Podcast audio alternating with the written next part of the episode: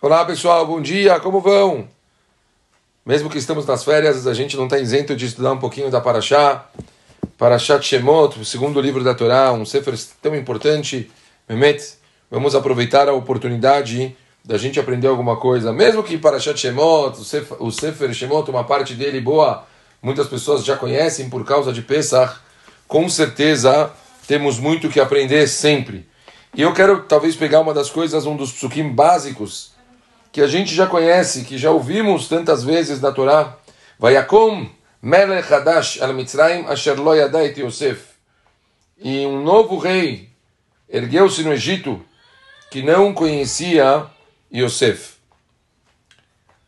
A gente sabe muito bem que não tem nada na Torá, nenhum detalhe à toa. Cada palavra da Torá tem alguma coisa relevante para ensinar para a gente. Portanto, o Urashi normalmente ele traz duas respostas a respeito desse passuco que muitas pessoas já ouviram, que está baseado numa Gemara famosa. Ele diz que quando se fala de um novo rei, ele se ergueu no Egito que não conhecia Yosef. Um rabino sustentava que o faraó que escravidou Bnei Israel realmente era uma pessoa nova.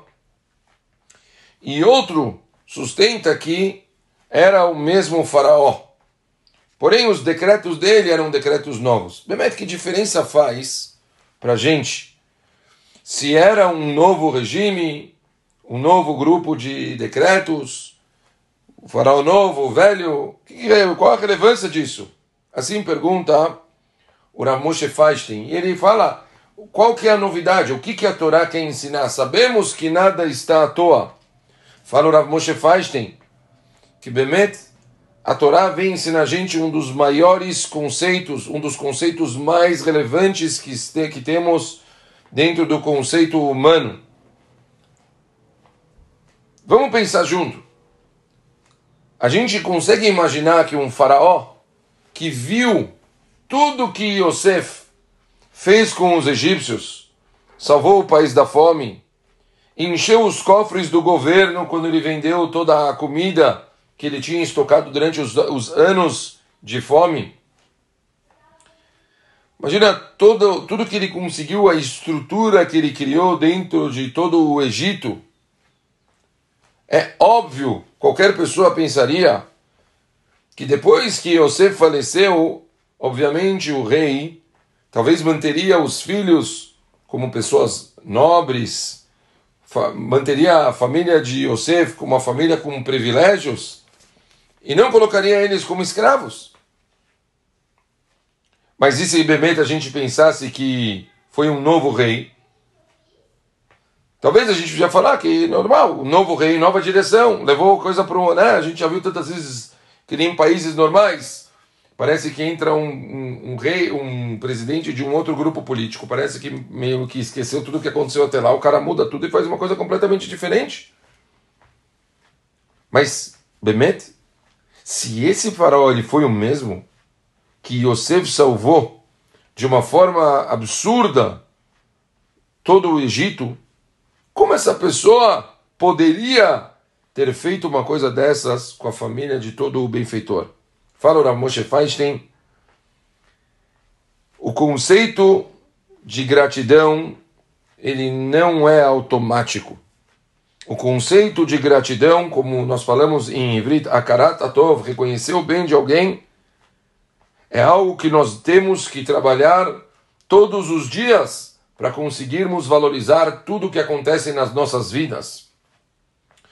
Tem um midrash famoso do Rabino Bechaya que ele fala que uma pessoa, se ele começa a ser ingrato com pessoas que fazem o bem para ele, ele termina sendo ingrato com a Kadosh Baruch Hu.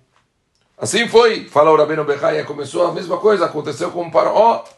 Ele começou não tendo a Karatatov com Moshe, e por fim, quando apareceu Moshe e falou de Hashem, ele perguntou quem é Hashem? Então, a Torá, falou a Moshe Feinstein, quer mostrar para gente o quanto baixo uma pessoa ela pode afundar quando ela não consegue eh, reconhecer o bem que fazem para ele. Essa pessoa, Pashut, é capaz, quer dizer, dessa pessoa chegar num nível que ele pode até mesmo acabar questionando a Kadosh Baruch Hu. A pessoa não quer se sentir em dívida, não quer se comprometer com nada, não quer se, se começar a se responsabilizar por alguma coisa. Bemet que a gente pega muito no pé de Paró para falar a respeito disso, mas temos outros exemplos. E mesmo na nossa Paraxá, tem talvez um exemplo de ingratidão até maior do que o de Faraó. Todo mundo conhece aquela famosa história de Moshe Rabbeinu, quando ele matou o, aquele capataz, aquele egípcio, que ele estava machucando um Yehudi. Conta que esse Yehudi, ele era um dos vigias, ele era encarregado de verificar que todos os outros Yehudim completassem as cotas diárias. Quer dizer, tinham 10 vigias e quer dizer que eram vigias que sobrevisionavam 10 é, é, como se fala isso, trabalhadores e cada 10 vigias tinham um egípcio para supervisionar esses caras.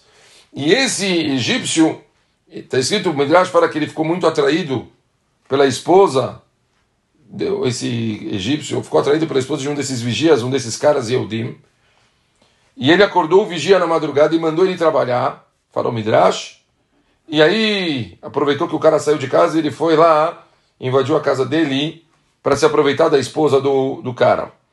Quando ele voltou e ele viu o egípcio saindo, ele entendeu o que aconteceu. Então a situação ficou muito mal entre eles. E o egípcio começou a ficar com medo que talvez o Yehudi fosse revelar o que aconteceu.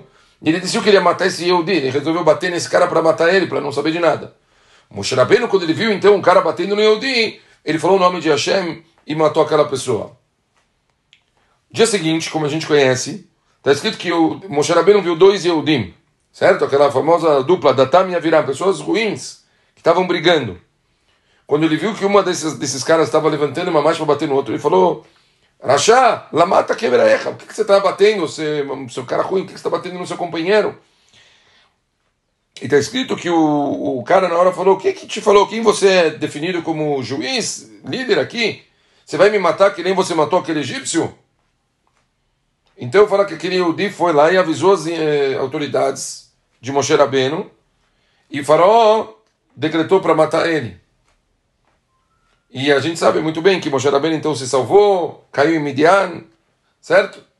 Fala o Midrash uma coisa que poucas pessoas sabem. Quem que era o Yehudi que ele salvou daquele egípcio que estava batendo?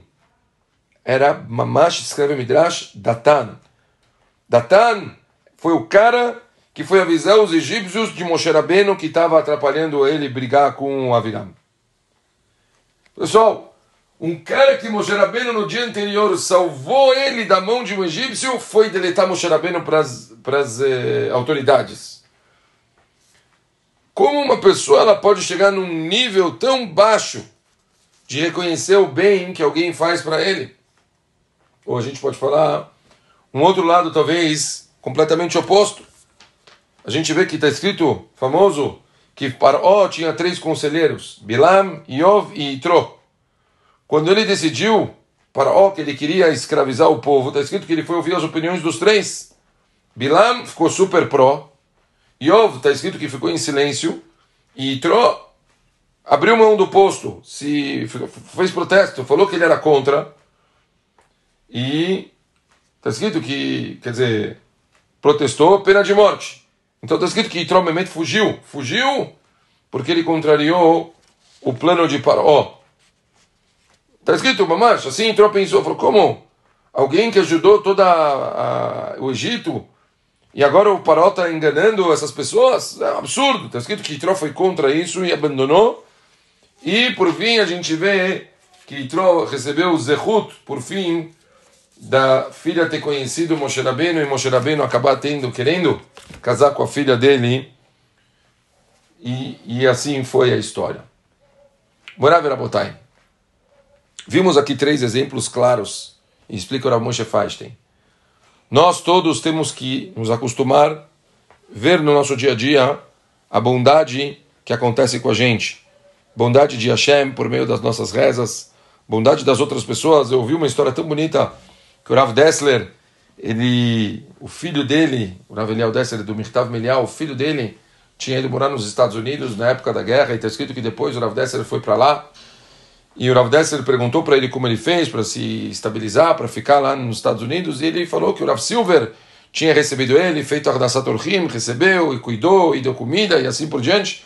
E o Rav Dessler falou, vamos lá então, eu quero falar com ele. Ele falou, não, mas o Rav Silver, ele mora longe, mora em Cincinnati, né, nove horas daqui. Ele falou, calma, te dou um telefone, ou vamos mandar uma carta. O Rav falou, não, não, não, quero ver ele pessoalmente. Falou que ele foi lá com o Rav Dessler, foi até a casa do Rav Silver, o Rav Silver recebeu eles, Rav Dessler, imagina o Rav Eliel Dessler na casa dele, recebeu eles, conversaram, comeram, depois de tudo que eles falaram, o Rav Silver falou, bom, que, que, que, que traz, que Zehut, recebeu o Rav aqui na minha casa, o que, que você veio fazer aqui? O Rav falou, não, vim somente para te agradecer pelo que você fez pelo meu filho. O Rav Silver ficou olhando para ele e falou, não, não, peraí. O senhor veio aqui nove horas de carro, de, de trem para cá, para isso? O Rav Dessler falou para ele, mitzvah, karatatov, se faz pessoalmente. O melhor jeito de você reconhecer alguém é olhando nos olhos, agradecendo a pessoa, mostrando para a pessoa que você realmente está satisfeito e agradecido por tudo que ela faz. As pessoas deveriam pensar dessa forma. As pessoas deveriam, para tudo, reconhecer o bem que os outros fazem e saberem realmente valorizar isso. Em Hiratson, que a gente possa realmente valorizar todo o bem que as pessoas fazem com a gente, valorizar um por um, e com isso fortificar cada vez mais a nossa Karatov para Hashem, nossa bondade e receber de Akadosh Baruch para que a gente possa sempre ter uma vida melhor. Um beijo grande para todo mundo. Shabbat Shalom.